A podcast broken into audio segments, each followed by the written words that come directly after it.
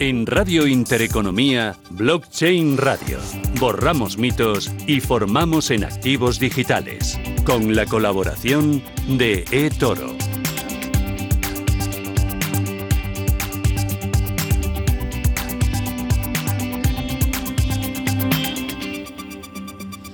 Esto es Radio Intereconomía. Hoy es jueves 7 de enero y arranca una nueva edición de Blockchain Radio. Javier Molina, ¿qué tal? Muy buenas tardes. Susana, ¿qué tal? ¿Qué tal los Reyes Magos? Bueno, se ha portado razonablemente bien. Oye, me ha dicho un pajarito eh, que os han regalado un pequeño animalito. Bueno, ya sabes. ¿Te has dejado enredar? Me he dejado enredar. Pero ¿tú cómo te enteras de esas cosas, Ah, Susana? soy mujer y estás en periodista. todos lados, ¿eh? Qué miedo. Sí, sí, pues va a haber un perro en la familia. Ya lleva a mi hijo años, yo tuve de pequeño y, y me estaba negando, pero al final eh, hemos caído y al final, Ya. mira, oye. ¿Y, y, eh, esta mañana quién le has sacado a pasear? No, no, todavía no ha llegado, no, Ah, no. vale, Esto vale, vale, tiene su proceso. Esto, eh, hay- llamas al criadero, te lo tiene, está, vamos, Ya, está ya. ahora en celo. eso es un show, ¿eh?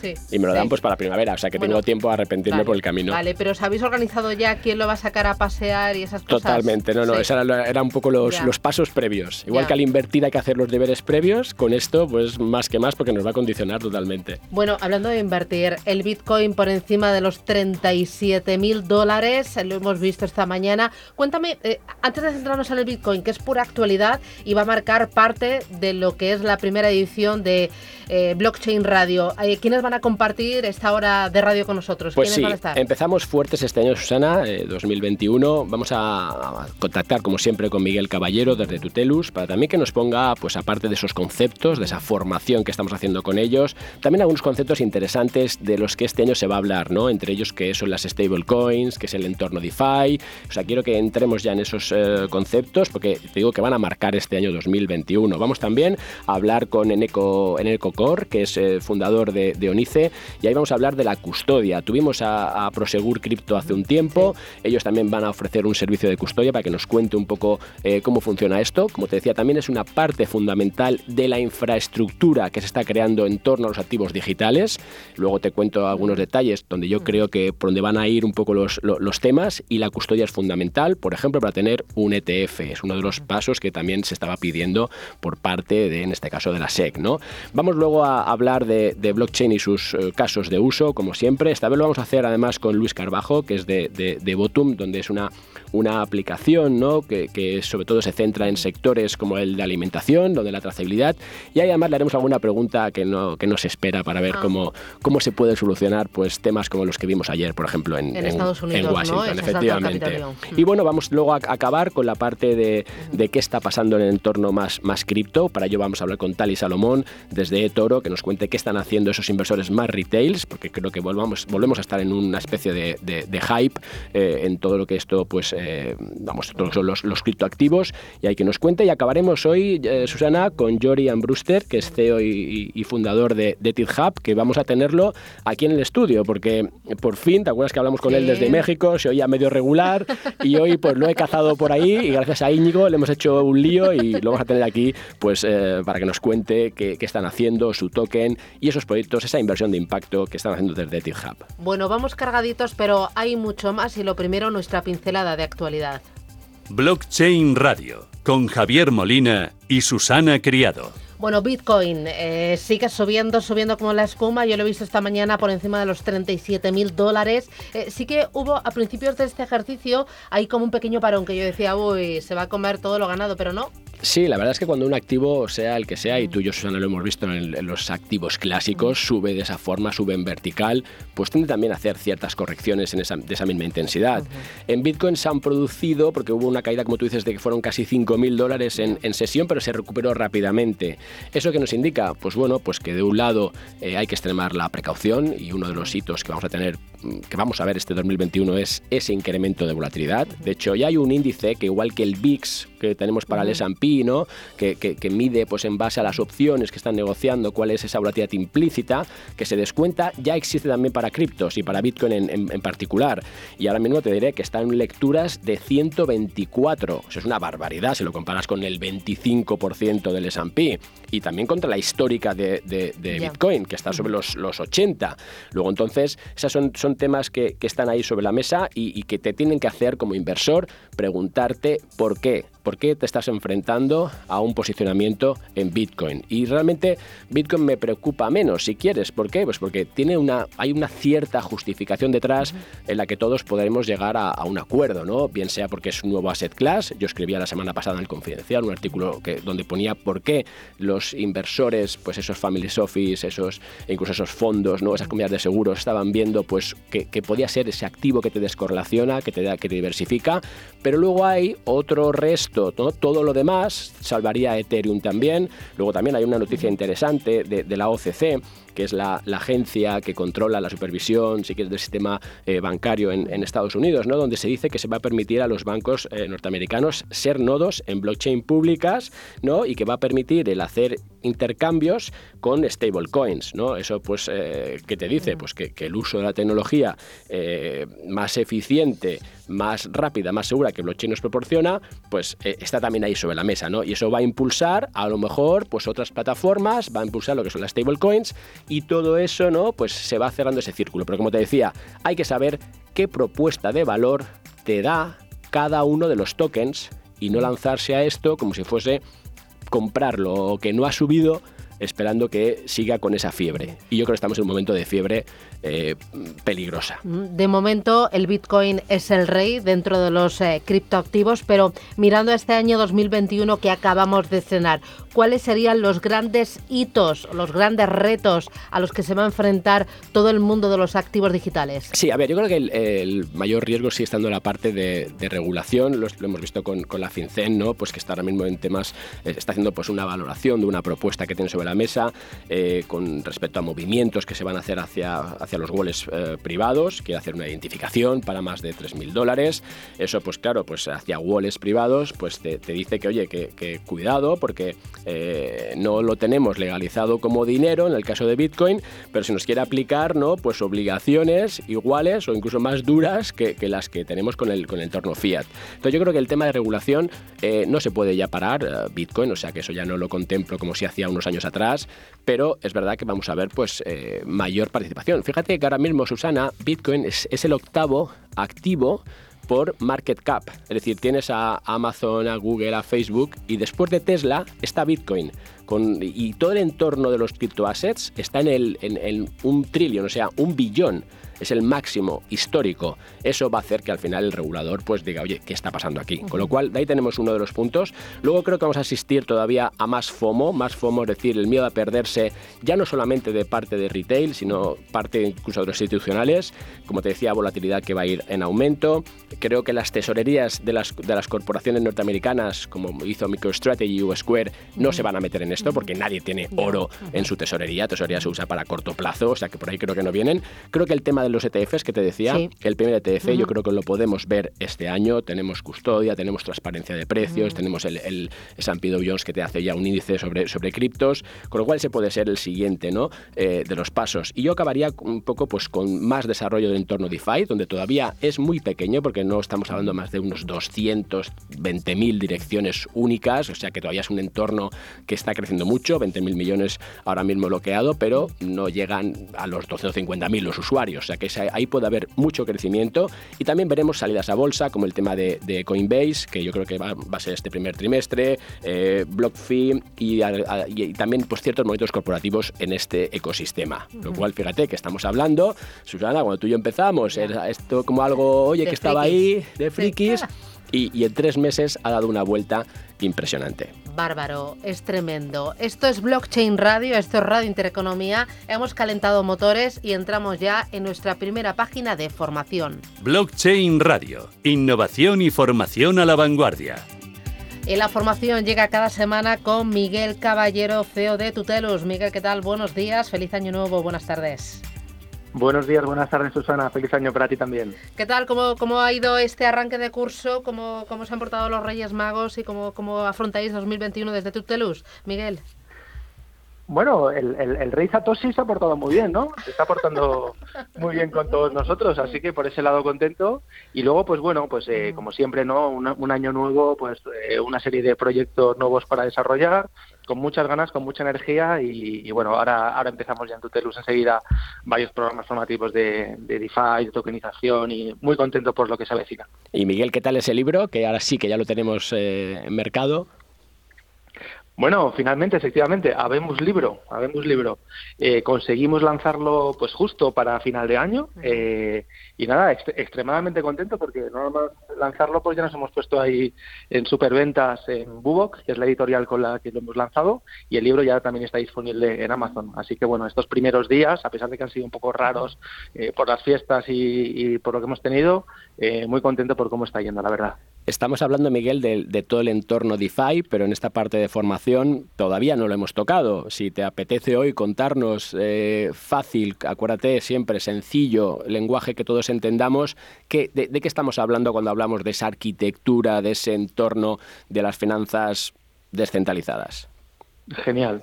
Pues sí, es un tema súper interesante, eh, que como eh, ya sabéis, los dos, Susana Javier, eh, este año pasado, en 2020, pues ha pegado el, el, reventón, ¿no? La explosión.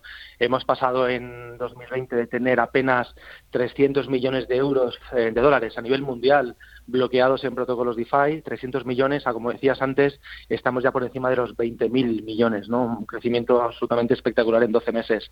Eh, yo cuando descubrí las finanzas descentralizadas, o DeFi, como decimos en algo eh, más cripto, eh, pues bueno, eh, me pareció un tema curioso, aunque difícil de comprender, ¿vale?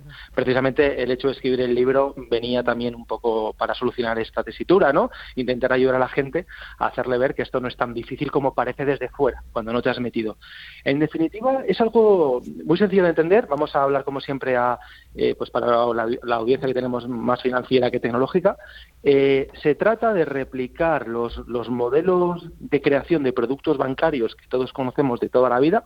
Y cuando hablo de productos bancarios me refiero a todo tipo de entidades financieras, no solo bancos, ¿vale? Banca de inversión, eh, seguros, etcétera, eh, sin la necesidad de tener eh, a, ese tercero de confianza, sin la necesidad de tener a ese banco. Es decir, hay una frase por ahí que circula en el mundo de la DeFi muy interesante, que es algo así como hacer banca sin bancos.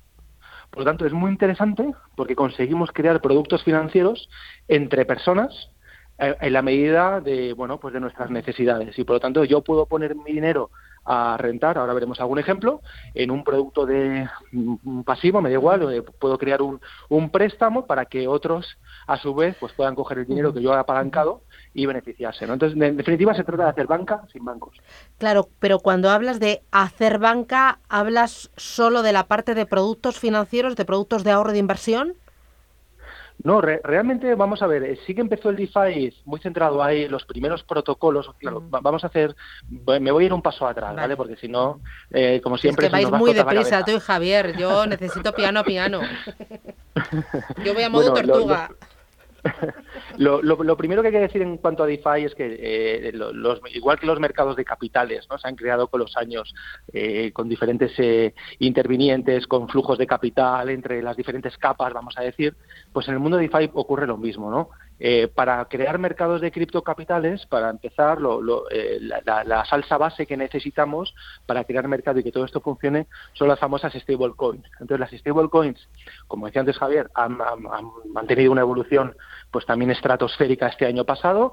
Eh, hemos pasado de tener apenas unos pocos millones en stablecoins a tener ya solo en Tether eh, pues más de 20.000 millones eh, generados de dólares en stablecoins y a partir de las stablecoins es cuando se empiezan a generar los productos financieros más sencillos. En su momento, los primeros productos descentralizados financieros que se generaron eran de eran productos bancarios básicos como préstamos, ¿vale? Entonces, yo puedo meter mi dinero en un protocolo de lending que se llama, por ejemplo, Compound que tiene una serie de diferencias respecto a, bueno pues a, cómo funcionan los tipos de interés eh, y ese dinero que yo dejo apalancado en un protocolo puede venir otra persona puede venir Susana y pedir un préstamo eh, en esa stablecoin en ese token a raíz del dinero que yo he dejado eh, colateralizado ¿no? entonces como te digo es muy parecido al sistema bancario, solo que no hay un banco detrás, no hay una empresa, hay un protocolo que está descentralizado y que yo cuando interactúo contra el protocolo no estoy accediendo a una empresa y contrato sus servicios, sino que el protocolo es un, es un conjunto de smart contracts que están en la red de Ethereum eh, que, bueno, pues que son que está descentralizado, que ya como ya lo vimos en otras sesiones pasadas, ¿verdad? Están en un bloque concreto, etcétera, y, no hay ningún tipo de, de control en ese sentido por nadie. De manera que, bueno, que se pueden generar préstamos, por decirlo así, sin tener que pasar procesos de validación clásicos, como estamos todos acostumbrados a pasar con los bancos, para que nos puedan conceder un préstamo. Este fue el origen y a partir de ahí, pues sí, se ha generado muchísimos más productos financieros. Estamos hablando ya que tenemos eh, temas de apalancamiento, en trading, tenemos seguros, eh, tenemos, digamos, productos financieros sobre muchas capas ya de DeFi, no solo sobre la base. Y ahí, Miguel, ¿cuán realmente está eso descentralizado? Porque estamos hablando que no, que sustituyes, si quieres, un poco a esa entidad tercera por, eh, esa entidad central, por una serie de, smart contracts, ¿no? Que son al final los que rigen, son las reglas del juego. Pero eso al final, ¿cómo, cómo se construye? O sea, ¿cómo de descentralizado está eso? ¿Quién, quién está detrás? Correcto. Pues mira, te pongo un ejemplo real, eh, que además me viene como anillo al dedo, eh, porque nosotros a final de año, en bueno, diciembre, a finales de noviembre, eh, montamos, vamos, desde Tuterus, montamos un, entre comillas, y digo entre comillas porque realmente no, no lo es, un fondo de inversión bajo un protocolo descentralizado, ¿vale? Se llama Tutelus Fund. ¿Vale?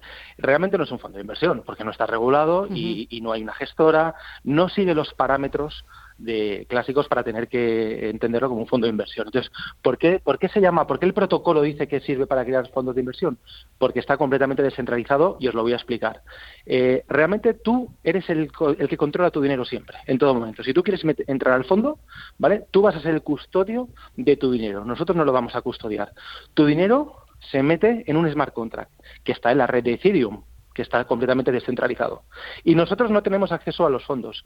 Lo único que tenemos acceso es a gestionar pues una, una cartera de criptoactivos, a poder hacer rebalanceos, etcétera. Bueno, yo, creo que es algo muy muy parecido, Javier, como tú muy bien conoces a Economy, por ejemplo, ¿no? Entonces, en, en ese sentido, no hay una empresa detrás que esté gestionando nada. Tú puedes entrar y salir al fondo cuando quieras, con la cantidad que quieras, no tienes restricciones, no tienes condicionantes, nadie puede tocar tu dinero. Entonces, bueno, pues es un ejemplo concreto de un producto financiero que, mm, bueno, clásicamente hablando, siempre ha estado centralizado, normal, por razones de, seguridad y de protección al, al, inversor, pero con el modelo cripto, pues está descentralizado y es el inversor quien está en todo momento custodiando sus propios fondos. Bueno. Y oye, Miguel, una pregunta así para acabar, que ya veo que está aquí sonándonos la, la musiquita. ¿Cuál es tú, un poco, cuáles crees que son para ti, que estás en este entorno cripto desde hace mucho tiempo, los grandes puntos, como yo comentaba antes, que, que ves para 2021 en todo este ecosistema? Bueno, yo creo que coincidimos bastante. Creo que se va a avanzar eh, pues, eh, en regulación, eh, se va a poder regular todo, todo lo que se pueda y en general alrededor de Bitcoin, ya que está cada vez en manos más de institucionales, etcétera, pues ahí sí que vamos a avanzar bastante. va a haber ciertos parámetros, sobre todo en DeFi, que los reguladores se den cuenta que no pueden controlar y que cuando algo está completamente descentralizado, pues es que es así, es como controlar Internet. Y luego yo creo que vamos a empezar a llegar a la gran masa, eh, por ejemplo, con temas de DeFi con productos financieros. Creo que cada vez va a haber más gente que sin saberlo va a poder contratar un producto de estos y, bueno, y le va a beneficiar. Pues Miguel Caballero, CEO de Tutelus, eh, tenemos todo el año para ir comprobando si esto que estamos contando se va cumpliendo y para tomarle el pulso a los activos digitales y a la tecnología blockchain. Gracias y feliz día. A por el jueves. Un abrazo. Gracias, un abrazo. Adiós, Miguel. Chao. Blockchain Radio. Actualidad, información y rigor. Hablamos al principio de la custodia de los activos digitales, entre ellos el Bitcoin. Hay ya cada vez más compañías que lo están ofreciendo, algún banco, hemos hablado aquí con Prosegur Crypto, pero también con BBVA, sí, y también hay una startup española que es la primera en ofrecer estos servicios de custodia de activos digitales, que además es el primero de otros muchos más pasos que iremos viendo a lo largo de este ejercicio. En Econor es fundador de Onis. Eh, Eneco, ¿qué tal? Buenas tardes. Hola, ¿qué tal? ¿Qué tal estáis? ¿Cómo lo pronuncias? ¿Onis? ¿Onice? ¿Cómo, lo decís vosotros? Onis, Onis, sí, sí, viene, viene, de un juego de palabras con, con esta con esta piedra preciosa, el Onix. Ah, vale, vale, vale, vale. Oye, eh, cuéntame, ¿os habéis aliado, eh, corrígeme si me equivoco, con Binex para ofrecer en un primer momento la custodia y la gestión de activos digitales? ¿Esto es así?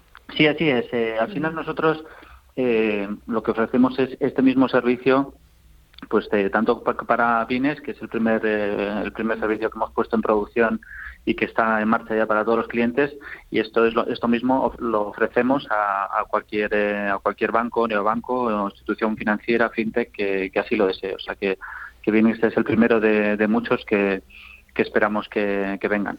Al final lo que aceptamos es la, infraestructura necesaria para que cualquier eh, entidad financiera pueda ofrecer eh, criptomonedas a sus clientes, tanto pues la compraventa como la, la propia custodia en sí, y pues cualquier servicio asociado a activos digitales. Y Eneco, cuéntanos qué, qué es la custodia de activos digitales, para, para empezar por el principio. Sí, pues eh, es curioso y, porque, es necesaria, o sea, porque al final... sí, es curioso porque la persona que inventó el Bitcoin, eh, Satoshi Nakamoto, que no, no, sabemos quién es exactamente, eh, quería crear una, una moneda que no dependiera de los bancos centrales, o sea, que no le emitiera a los bancos centrales y tal, y luego además una moneda que tú mismo te la pudieras guardar, que no necesitaras un banco para guardar ese, ese dinero, ¿no? Y, y así ha sido siempre y, y, tú podías guardarte tus bitcoins, bueno, de hecho puedes, pues en distintos tipos de, de wallets y resulta que al final eh, vemos una necesidad clara que la gente dice, oye, me puedo guardar el equivalente a 100 millones de euros pues en mi, en mi casa, pero, pero al final eh, mucha gente prefiere que alguien le guarde ese dinero, ¿no? que, esto va esto va contra la filosofía de las criptomonedas, que es pues antibancos, anti tal, ¿no? Pero en realidad en un, en un sentido práctico, pues eh, muchas veces un usuario normal pues preferiría guardar el dinero o sus criptomonedas que se las guarde alguien, como tú mismo ahora dejas tu dinero en manos de un banco para que te lo guarde, o también pues una pues una, un fondo grande o una cualquier empresa que tenga mucho dinero en criptomonedas pues igual con más motivo todavía prefiere que alguien se lo guarde en vez de responsabilizarse de, guardar el mismo tantísimo dinero no entonces eh, insisto eh, los para los puristas de, las criptomonedas que alguien guarde las criptomonedas pues va contra la filosofía pero lo, lo que pasa es que en la práctica en la práctica pues el, el cliente medio pues prefiere que alguien le guarde sus criptomonedas y el cliente grande pues también. Porque al final la necesidad que habéis visto y que intentáis un poco pues eh, acometer, ¿cuál es eh, en ECO? O sea, ¿por, qué te embarcas en este proyecto ¿no? de, de, servicios de, de, custodia? Porque entiendo que habrás visto ¿no? una necesidad y me huele a mí que será más del lado financiero. Sí, eso es. Eh, al final, pues hace mucho tiempo que, estoy en el mundo de las criptomonedas, pues viendo dónde está la, oportunidad, la oportunidad de negocio y este mundo de, pues, de la compraventa, exchange y tal de, de criptomonedas, pues es un negocio gordísimo que los bancos han dejado escapar porque pero por un tema reputacional pues eh, al final los bancos no han querido tocar las criptomonedas pues porque les parecía que estaban en un terreno un poco delicado pues tipo ilegal lo que sea no y mientras tanto pues hay empresas como como Coinbase pues que supuestamente ahora vale 28 mil millones eh, que va a salir a bolsa 28 mil millones. Hay empresas gordísimas que ni se sabe cuál es su valor porque eh, ganan cantidades ingentes de, dinero. Entonces ese mercado está ahí y nosotros pues estamos en ese, estamos ayudando a, instituciones financieras a meterse en este, en este mundo, dando a nosotros la parte tecnológica y la, la parte legal. pues para que lo puedan dar. Claro, ahí os habéis aliado en un primer momento con Binex, pero la idea es también llegar a alianzas con otros neobancos. Sí, otros neobancos o, bancos. Eh, al final, también siempre hemos pensado que algún día, eh, en cualquier banco, hasta el, banco más tradicional, igual que hay una pestañita de comprar acciones, pues que habrá una pestañita de comprar Bitcoin. Y eso siempre hemos pensado que llegaría el día y el día pues ya, ya está aquí y nosotros lo que hacemos es facilitar a los bancos que puedan dar este servicio, pues eso, dándoles esta, esta infraestructura. Claro, y la idea es empezar con gestión y con custodia, pero ir más allá y ofrecer los servicios que tiene habitualmente cualquier cliente que trabaja con acciones o con fondos de inversión. Tener, por ejemplo, alertas. Sí, eso es. Luego ya, pues el servicio se puede, se puede dar ya lo más avanzado posible.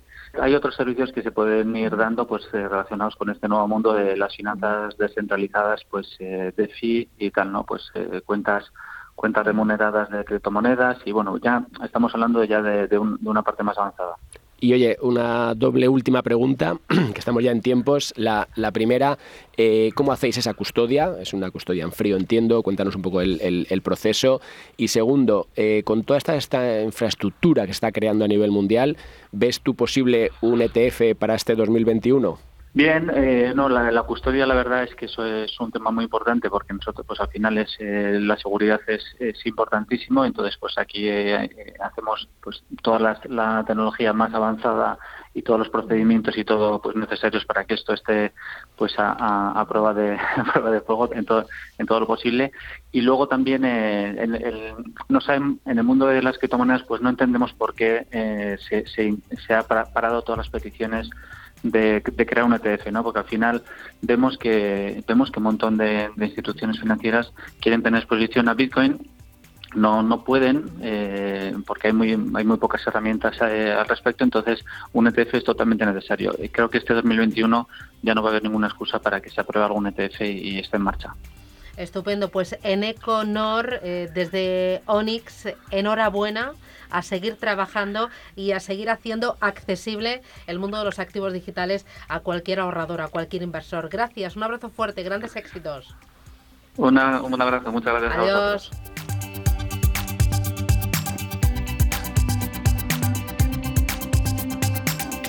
Blockchain Radio. Caso práctico.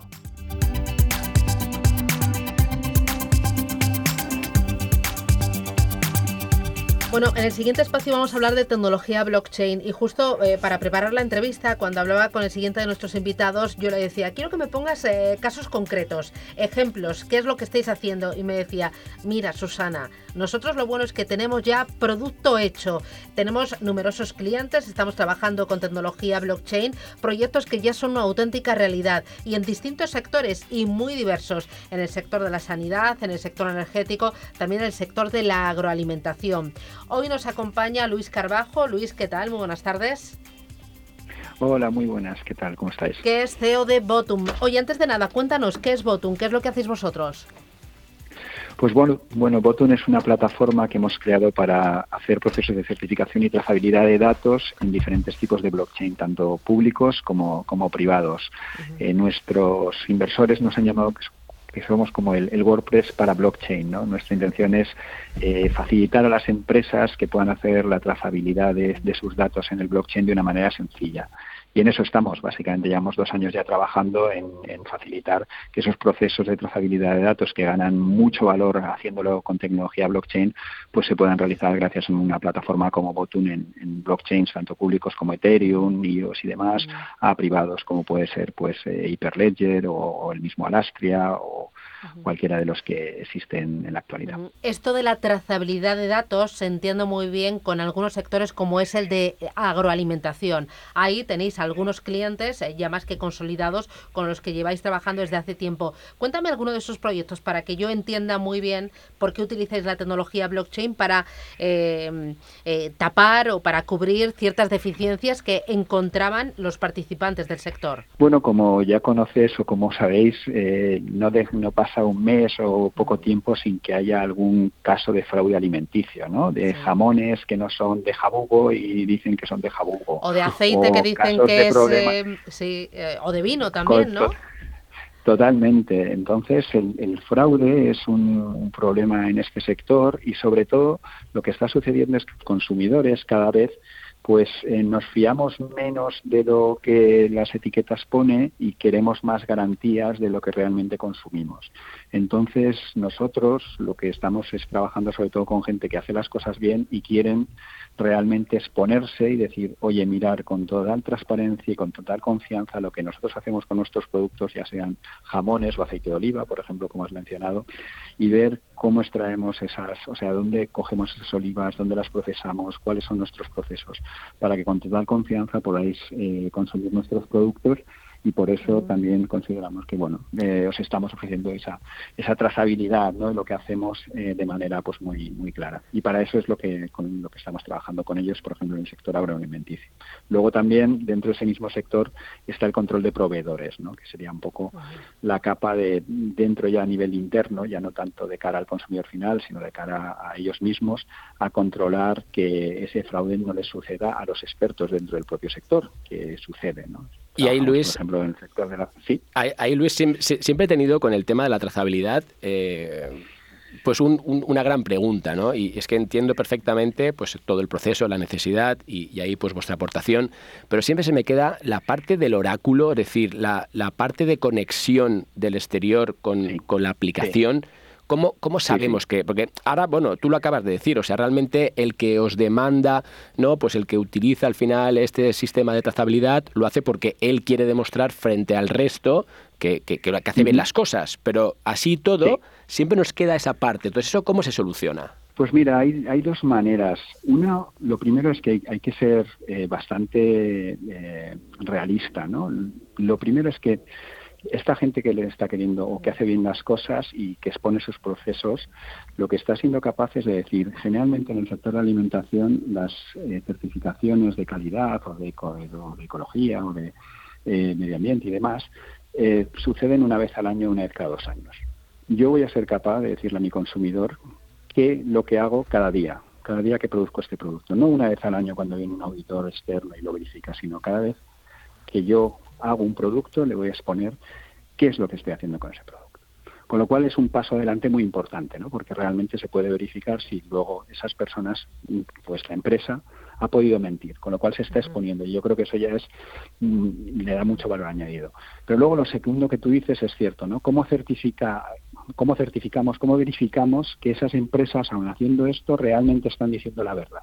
Pues bueno, con eso ya estamos trabajando con cosas que Garner ha denominado como los truth checks, que al final son como checkings de la verdad, en los que en puntos concretos del proceso estamos implementando verificaciones independientes. De manera que en puntos concretos de la toma de datos no puede haber ni trampa ni cartón en cuanto a quién se está metiendo, quién lo está metiendo y cuál y de qué parte se está verificando. Hay diferentes maneras, ¿eh? desde un sitio muy macro como puede ser el tema del, de, las, del, de, la, oliva y demás, en las que esos truth checks, por ejemplo, Garner está proponiendo hacerlo simplemente con tomas de imágenes a nivel de satélite o con drones en ciertos sitios de, las cosechas, o puede ser simplemente por vía sensores en procesos específicos de la producción de los, de los alimentos. En fin, existen diferentes maneras, pero ya se está trabajando en esto que se llama lo de truth checks, que es para realmente verificar que esa entrada de datos está verificada por un tercero y estos que se están exponiendo a exponer sus datos o sus procesos de trazabilidad, además están como validados, ¿no? Y Luis, ¿tenemos algún ejemplo que puedas decir con nombre y apellidos de, empresa española que esté... Sí, sí, sí, sí.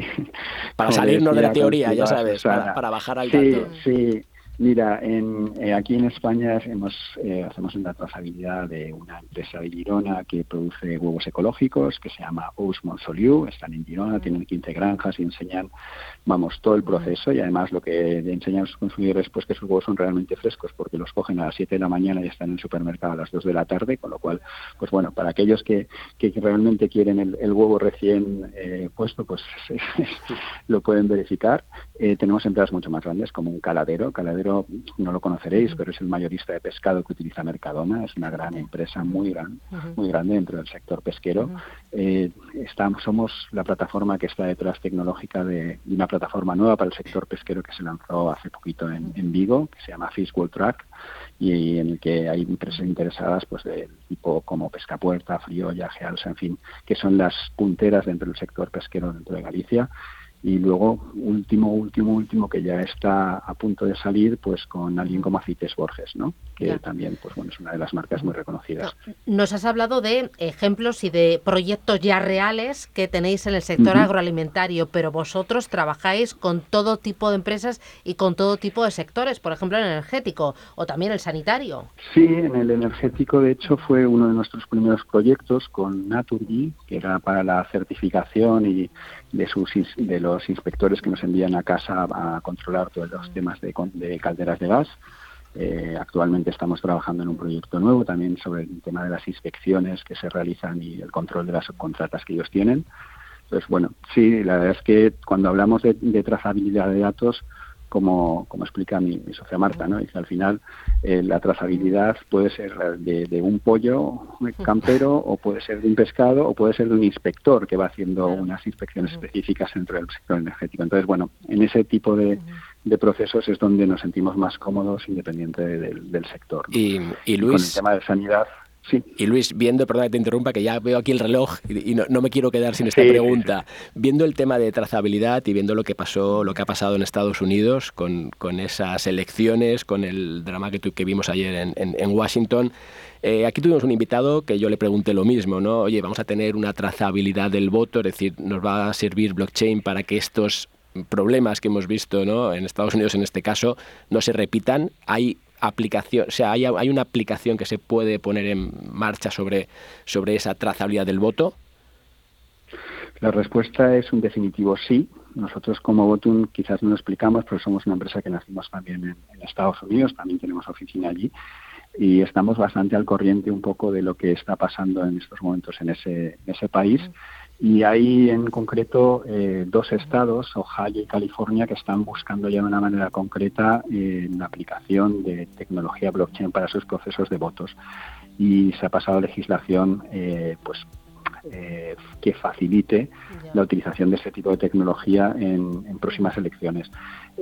allí obviamente el, el desafío es bastante grande por todo lo que ha pasado y desde luego hay gente que, que tiene la vista puesta en cómo mejorar sus procesos y la tecnología blockchain indudablemente puede ser una de las soluciones. Tecnológicamente, desde luego, sería una de las que puedan poner en marcha.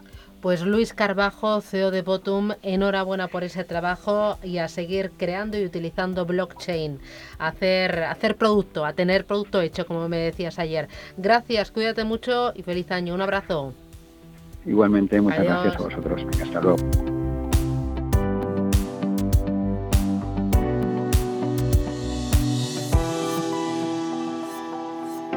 Blockchain Radio, en Radio Intereconomía. Y nos vamos a ir a Israel. Allí está Tali Salomón, que es directora regional para España y Portugal en eToro. Tali, ¿qué tal? Buenas tardes. ¿Qué tal, Javier? ¿Cómo están? Feliz año nuevo. ¿Qué tal se han portado los Reyes Magos, Tali? Feliz año. Bueno, acá estamos un poco desconectados. Luego Navidad, Reyes Magos, eh, acá no se ha sentido, extraño un poco España. Claro, claro. Oye, eh, em, eh, lo que sí ha llegado el año nuevo con un interés tremendo por parte del inversor institucional, pero también por parte del inversor minorista por todo lo que es el ecosistema de activos digitales. Bitcoin en un primer plano, pero también otros muchos, ¿no? Porque el rebote importante del Bitcoin durante todo el año 2020 ha hecho que el interés se despertara en otras criptomonedas criptomonedas. ¿Esto es así, no, Tali? Exacto, por supuesto. En la encuesta que habíamos hecho el año pasado habíamos visto que había aumentado un 54% dentro de España el interés por los criptoactivos y, en este momento se está viendo en, invertir en estos criptoactivos tanto de la parte institucional como de los eh, clientes minoristas. Y ahí, Tali, ¿estás viendo si eh, ese inversor que está entrando lo hace con más conocimiento, con más formación, o, nos recuerda un poco aquellos eh, momentos de 2017 y 2018 cuando era como el activo que estaba más de moda, que era más un hype que no una realidad? ¿Notas un cambio en, esos, en ese comportamiento de los usuarios dentro de Toro? A mí me parece que el inversor actual es un poco diferente al del 2018 Estamos viendo que el 2020 entraron en Bitcoin empresas cotizadas, grandes inversores, family office e incluso aseguradoras eh, que lo incorporan en su portafolio. Hay que tener en cuenta que la lesión de políticas expansivas que están llevando algunos eh, gobiernos hace que la gente vea a las criptomonedas como una cobertura contra la posible inflación bueno, contra la posible inflación y también para protegerse de mm, las políticas monetarias de los bancos centrales, porque están viendo que, por ejemplo, el Bitcoin es algo limitado frente a lo que son eh, las otras monedas, el dólar, el euro, que ahora según la actuación de los bancos centrales es infinito. Y eso hace que lo tengan muchos inversores como un activo alternativo, ¿no? Un activo para descorrelacionar y al mismo tiempo como, como refugio. Exacto, recordemos que al día de hoy la cantidad de Bitcoin en circulación es de 18.6 millones, o sea, solo un, 88% de las Bitcoin que, que hay. Entonces, eh, como como decís, es, es, no es como no puedes imprimir libremente. Y Tali, eh, dentro de los riesgos, un poco, ¿qué, qué, le dirías? ¿no? ¿Qué, ¿Qué, estás viendo? ¿Cómo es la operativa que hacen esos inversores? ¿Están haciendo una política de gestión de riesgos? Eh, ¿Cómo ves ese, ese comportamiento más de la operativa? A mí me parece que en este momento estamos viendo una alta volatilidad en, eh, en las criptos. Eh, lo puedes ver también, por ejemplo, si, si ves las tendencias en Google de búsqueda, en, en, España hoy la tendencia de buscar Bitcoin está a los mismos niveles de, de del 2017. Hay que tener en cuenta que, que mm, también lo que está pasando con las en la SEC con respecto a retail hace que haya un poco más de incertidumbre. Entonces, eh, me parece que todavía tenemos que invertir un poco más en, en la educación financiera y ayudar más a los españoles a, a, creer en el sistema, porque todavía la última encuesta que hicimos sobre la lotería de Navidad muestra que, dar el golpe es más importante que la planificación financiera. ¿Qué, ¿Qué, estáis haciendo desde eToro para fomentar esa educación financiera, para poner en valor todo lo que es el ecosistema de los activos digitales y lo que es la inversión a largo plazo? Eh, estamos dando eh, charlas online. Eh, tenemos la red social en que la gente puede intercambiar eh, lo que piensa. Estamos tratando de enviar la mayor cantidad de comunicaciones posibles para guiar a las personas. Y, y por supuesto que vamos a estar creando para el 2021 una, una escuela online para que la gente pueda tomar una mayor cantidad de cursos y entender sobre el tema. ¿Una escuela online? Esto es novedoso, ¿no? Sí, en realidad o sea, va a ser dentro de la página donde vas a tener distintos cursos sobre distintos mm. temas. Esto ya se está lanzando en este momento en Inglaterra. Pues enhorabuena por esa iniciativa a educar y a formar en activos digitales y en inversión a largo plazo. Tali Salomón desde Toro, desde Israel. Gracias y feliz 2021. Un abrazo fuerte. Gracias, igualmente. Adiós, bye bye.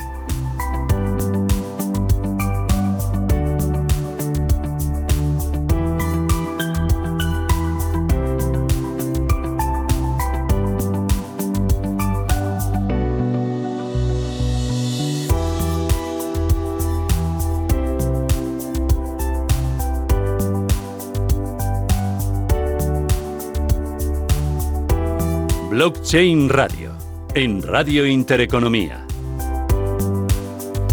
Bueno, hablamos con el siguiente de nuestros invitados. Eh, hace como tres, eh, bueno, es que ya con las fiestas de Navidad he perdido la Pero noción sí, hace del tres, tiempo. cuatro semanas. No, a, hace un poquito más. Él estaba en México, la comunicación no era muy buena y yo recuerdo que tú y yo eh, se nos eh, eh, iluminaban los ojos diciendo quién estuviera ahí en México en medio de aquellos cafetales. La luz tiene que ser espléndida, el olor tiene que ser también increíble. Y, además haciendo inversión de impacto y gracias a la tecnología blockchain. Bueno, nos acompaña Yuri Ambruster, CEO y fundador de EthiHub. Yuri, ¿qué tal? Muy buenas tardes, bienvenido. Muchas gracias, muy bien. Oye, que has venido a pasar un- unos días por eh, las Navidades. Bueno, ¿Cómo realmente nosotros tenemos aquí la oficina, ¿no? Ya. O sea, la parte de desarrollo. Pero y yo te la- hacía siempre allí, ¿o no? Eh, Al final, en, en una etapa del proyecto estaba la mayor parte del tiempo allí, pero, pero yo creo que eso ya se va consolidando y otra vez toca venirse para acá ahora, empezar a escalar el, el- más en la parte de inversores, desarrollo, etcétera. ¿no? Ujú. Oye, ¿y cómo es EthiHub ahí en México? ¿Qué es lo que estáis haciendo? Bueno, ahí eh, de alguna forma nosotros lo que hacemos es eh, conectamos a los agricultores con compradores e inversores. Eh, para hacer eso estamos repensando la cadena de suministro y necesitamos un agente que trabaja con los agricultores y luego necesitamos en destino pues un agente que trabaja con los inversores barra compradores, ¿no? Esos dos agentes originalmente los hemos hecho nosotros. Eh, y luego hay otro tercer agente que es la plataforma de financiación colectiva en base blockchain que financia toda esa cadena de suministro alternativa. Entonces, eh, hemos aprendido a qué es ese nodo originador o como le quieras llamar en México, eh, lo estamos modelizando y ahora estamos en el momento de empezar a, a replicarlo en otros sitios. ¿no? Y, en, y en, en España, pues otra vez lo mismo, hemos hecho nosotros la acción de importar el café, venderlo, ya sea en nuestra tienda online, para que cualquiera que nos escuche puede comprar café de especialidad con trazabilidad directa al, al- pequeño agricultor. Eh, está funcionando bastante bien, eh, ha costado, por supuesto, nada, esto de emprender no es nada fácil. Y, ahora pues eh, también estamos viendo dónde llevarlo a otros a otros destinos no eh, lo hemos hecho ya en China Canadá y Estados Unidos pero China o sea es que lo dice así como lo hemos hecho en China Canadá Estados Unidos. Sí, lo que pasa es que ahí, eh, ahí no lo hemos gestionado con nuestro modelo no no está nuestra tienda online operativa en China ni en Canadá ni en Estados Unidos. Solo a través de un agente comercial pues se ha vendido a, a grandes tostadores. No es de alguna forma la visión largo placista de lo que queremos conseguir, que es eh, más que se salga ya tostado al comprador final. ¿no? Yori, ya para ponernos ahí sobre pie sobre el terreno, ¿cómo, ¿cómo seleccionáis los proyectos? Yo estoy ahí suscrito, al final Íñigo me ha engañado, estoy comprando café, invirtiendo, hago de todo ya.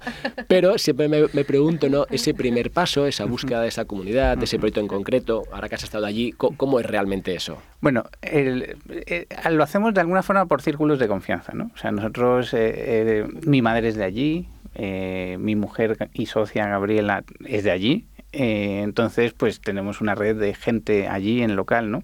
Originalmente pues era su hermano el primero que, nos ayudó a,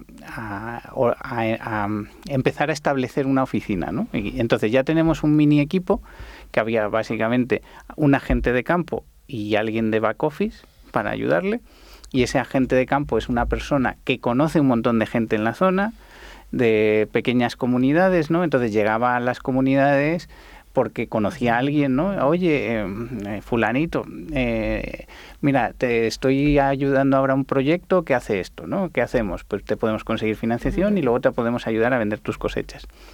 Si te interesa, pues más o menos estas son las condiciones, tenéis que formar un grupo, en ese grupo eh, tenéis que eh, tener cuidado de quién se mete y quién no, porque al final si uno no paga, pues vais a tener que pagar los demás. Son, son, grupos, eh, eh, son préstamos cooperativos, colectivos, ¿no? Y entonces, pues al final vas delegando la confianza aguas abajo, ¿no? esa persona pues junta ese grupo, entre ellos mismos se echan el ojo, porque nosotros no podemos estar ahí todos los días viendo a ver qué hacen con el dinero, ¿no? que no lo estén malgastando de fiesta, sino invirtiéndolo en el campo, que es de lo que se trata. Entonces, entre ellos se echan el ojo porque al final pues eh, es un, proyecto colectivo, ¿no? Y, y, si hay uno que impaga, pues al final se acabó el trabajo con ese grupo y se acabó la oportunidad de exportar con nosotros, que es unas condiciones comerciales que no han tenido acceso antes. Claro, eso justo te, iba a comentar. ¿Qué, ventajas se le da a ese agricultor respecto a lo que tenían hasta, hasta que llegasteis vosotros? Porque siempre estamos hablando de, gente desbancarizada, pequeñas comunidades que están por ahí medio, ¿no? medio perdidas en mitad de la, pues, del territorio. Pues básicamente... Eh, a ver, nuestra misión es ayudar a estos pequeños agricultores, que son la mayoría de los 1.700 millones de eh, de personas excluidas del sistema financiero tradicional que al final eh, pues su única fuente de acceso a financiación son préstamos en efectivo de prestamistas locales. A un tipo efectivo pues ponle entre 5 o 10% mensual. Encima un dinero insuficiente para poder realmente invertir en mejorar la productividad. Y eh, encima condicionado a que luego le entreguen la cosecha porque es un comprador, ¿no? Ese, ese agente, pues es eh, la persona, que se llama allí tradicionalmente coyote, que es eh, la persona que compra el café en local y luego va a, buscar, eh, digamos, mejor comprador en la ciudad, ¿no? Y como tiene un mínimo de capital, pues va financiando a sus vecinos a, a ese tipo muy alto para luego recibir su café y, también ganar en la labor comercial. Entonces, con nosotros eh, tenemos que sustituir a ese agente en las dos facetas, porque si solo les proveemos financiación, eh, si al final van a, a mal vender su cosecha, pues tampoco, tampoco hemos resuelto mucho. Eh, y si solo queremos ayudarles a vender sus cosechas, el problema es que ya están eh, atrapados en esa financiación cara y, que, y condicionada a entregar las cosechas. Entonces, por eso es una solución combinada y es una solución en la que, por supuesto, les mejoramos las condiciones en los dos lados, ¿no? En la financiación por debajo de lo que tenían acceso antes y en la compraventa lo que hacemos es ofrecer el mismo precio que, se hace, que había en local, se exporta y básicamente luego hacemos cuentas de em, repartir a, la mitad el margen de exportación que se ha generado. Y ya del lado del inversor, de este, cuando ya estás en este lado, estás aquí en España y ahora buscamos cómo financiar esos proyectos, eh, cuáles son las ventajas que, tendría ese, ese inversor que, desea pues, hacer esta, esta, este posicionamiento de impacto y ahí también háblanos del token ¿no? de, de, Ethics que, habéis sacado que yo creo que va, va en, esa, en esa corriente. Bueno, eh, eh, nosotros tenemos de alguna forma dos productos de inversión, ¿no? Uno más senior debt, que sería el, los, cuando alguien presta a los agricultores, pues recibe a partir de, que hemos lanzado el Ethics, pues un 8%, pero es un 8% mm, en DAI, o sea, prestas en DAI, recibes DAI más un 8%. Eh, DAI es una moneda estable que, está pegada más o menos al dólar, casi un 1 a 1. Entonces, eh, y, que todo el objetivo del token y del sistema de compensación y de toda la junior debt eh, es conseguir que estos no pierdan ni el capital ni los intereses del 8%, que será bajo, pero muy seguro. ¿no? Eh, del otro lado, tenemos a los ethic holders. Los ethic holders son los que compran los ethics, los estaquean en el sistema de compensación para eh, cubrir los riesgos a los otros inversores y se benefician de, un, de, de, la emisión de nuevos ETICs, ¿no? o de la, de la inflación de ETICs que, se, que va para incentivar ese tipo de comportamientos. ¿no? Y, podemos ir redirigiendo esos tokens de incentivo, que es el ETICS, una de sus funciones es ser un token de incentivo, para fomentar los comportamientos que necesitamos. Por ahora, pues eso, comprar ETICs y estaquearlos para que haya colateral para los préstamos de la gente que quiere pues tranquilidad de su 8%. ¿no? y un poco ahora, este año 2021, como, cuáles, ¿cuáles van a ser vuestros siguientes pasos? ¿no? Por posicionar todo esto, ¿no? Tenemos ya los locales, tenemos hasta un token propio. ¿Cómo, cómo, te ves a final de año? Cuando te volvemos a invitar, estés aquí. Bueno, eh, a ver, eh, en la primera... Reyes Magos. Sí. Bueno, eh, yo creo que puede ser el año del crecimiento exponencial, ¿no? O sea, llevamos dos años y medio construyendo y probando y prototipando. Hemos aprendido a trabajar con los agricultores, hemos aprendido a trabajar con, con los compradores y con los lenders y ahora estamos en el momento de empezar a replicar esas dos patas con la financiación que esperamos empiece a ser exponencial el crecimiento gracias a que pues hemos mitigado efectivamente el riesgo de impago ya no solo porque tenemos contamos con dos años de track record con 0% de impago sino porque encima ahora hay un colateral digital líquido que son los ETICs. Pues eh, grandes éxitos eh, para EciHub en eh, este 2021. Yuri, la verdad es que mm, vais piano piano, ¿no? Pero con Em, lo que habéis conseguido muy bien asentado. Y me parece que es eh, un proyecto estupendo y que van a tener grandes éxitos. Y además también nos contaba Íñigo que la idea es salirse ya de México, ¿no? O sea que vamos a empezar a ir, a otras comunidades. A buscar cafetales, ¿no? Caficultores. En este año tenemos que empezar a, tener eh, un pie en otro país, por lo menos, y, mm. y, que empiece a llegar también café de otro país, porque quieras que no, pues es más atractivo el marketplace de productos y tenemos más productos y de más orígenes. ¿Y por el lado de los inversores, eh, cada vez veis mucho más interés? Sí, sí, sí. Sobre todo, de alguna forma, con nuestra campaña de grandes lenders, pues eh, estamos aprendiendo a, a, vender ese producto que es más para un inversor más cualificado de más de 10.000 dólares y está funcionando relativamente bien y claro, eso va 10 veces más rápido que el crowdlending ¿no? de, de, 100 euros o 500 euros o 1000 euros. Pues enhorabuena, grandes éxitos y a seguir trabajando. Julian Brewster, eh, ¿te vas para México pronto? ¿Te quedas aquí? ¿Cómo lo haces? Sí, ahora es el momento de, en el que se recibe el café. Todavía eh, este año queremos ver todo ese proceso que ya quede bien rodando y, volveremos a, finales de marzo y ya para quedarnos aquí un tiempo largo a, escalar la parte de lenders que al final lo que hace falta es gasolina para nutrir toda esta cadena de suministro que hemos montado. ¿no? Bueno, pues a ver si no tenemos COVID y nos podemos hacer un viajecito, ¿no? Ya te digo, los próximos que vayamos a investigar somos nosotros, Susana. de hecho, llevamos la edición, ¿no? El que sea el programa 47. En medio de los cafetales. Efectivamente. Nada, no hay problema.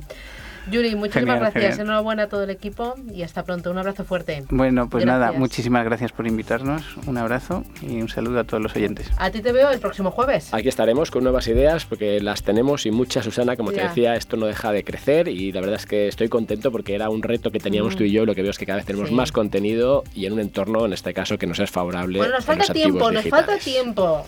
Pero bueno, ahí estamos. Siempre me cortas, luego no me dejas traer aquí más invitados de los que yo quiero. No, no, porque hay que contar las cosas bien. Eh, bueno, eh, además tenemos todo el año por delante. Gracias Javier, cuídate. Te veo el jueves que viene. Un abrazo. Y señores, nosotros nos vamos, ponemos el punto final a esta edición de Blockchain Radio. Gracias, nos pueden seguir en www.blockchainradio.es, nos pueden escuchar a través de iVoox, de Spotify, también en blockchainradio.es y en directo el próximo jueves a las 2. Gracias y hasta entonces. Thank you.